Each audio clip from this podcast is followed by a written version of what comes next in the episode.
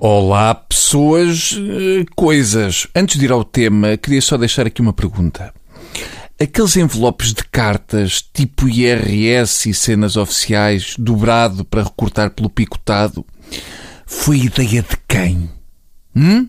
Em que cavalariça é que aquilo foi produzido? Eu desconfio que foi mesmo quadrúpede que inventou os pacotes de ketchup da McDonald's com abertura fácil. É um tipo que é rico, mas vive escondido, com medo.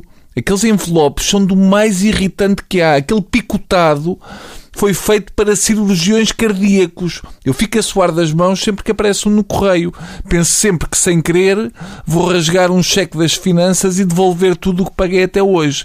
Normalmente o que faço é esperar pela minha mulher sentado numa cadeira com o envelope na mão. Não é que ela tenha mais jeito que eu, mas tem a responsabilidade.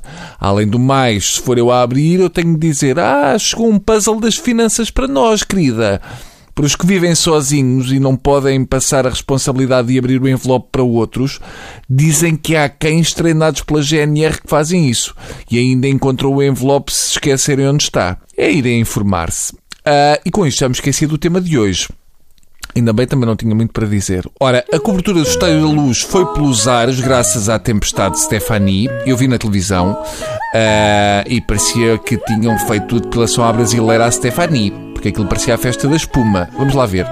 Uma constipação é aceitável. Agora, um tipo vai à bola e vem de lá com cancro ou com um telheiro de zinco na testa, parece-me coisa. Se calhar cancro é exagero, mas respirares lã rocha, cresce-te um viking nos brônquios. Vejam lá isso, porque o estádio é bem giro, mas convém tosquiar o estádio antes da final da Liga dos Campeões. Mas que foi uma tempestade do camandro, ai lá isso foi. Não sei se vocês partilham desta minha ideia, mas eu acho que o mar está mais agitado desde que o McNamara veio para cá morar. Eu tenho a ideia que há aqui uma picardiazita. Ai, onde as 30 metros não te chegam? Então espera, então vê lá esta que vai até Santarém. O que me irrita nisto é porque é que só existem catástrofes naturais? Porque é que não existem acontecimentos porreiros naturais? Exemplo, um ciclone quentinho que repara antenas de televisão e janelas que estavam a ranger.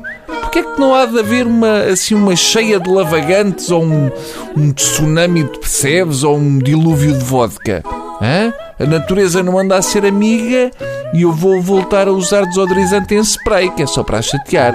Ficas avisada, natureza. Até amanhã, se me apetecer.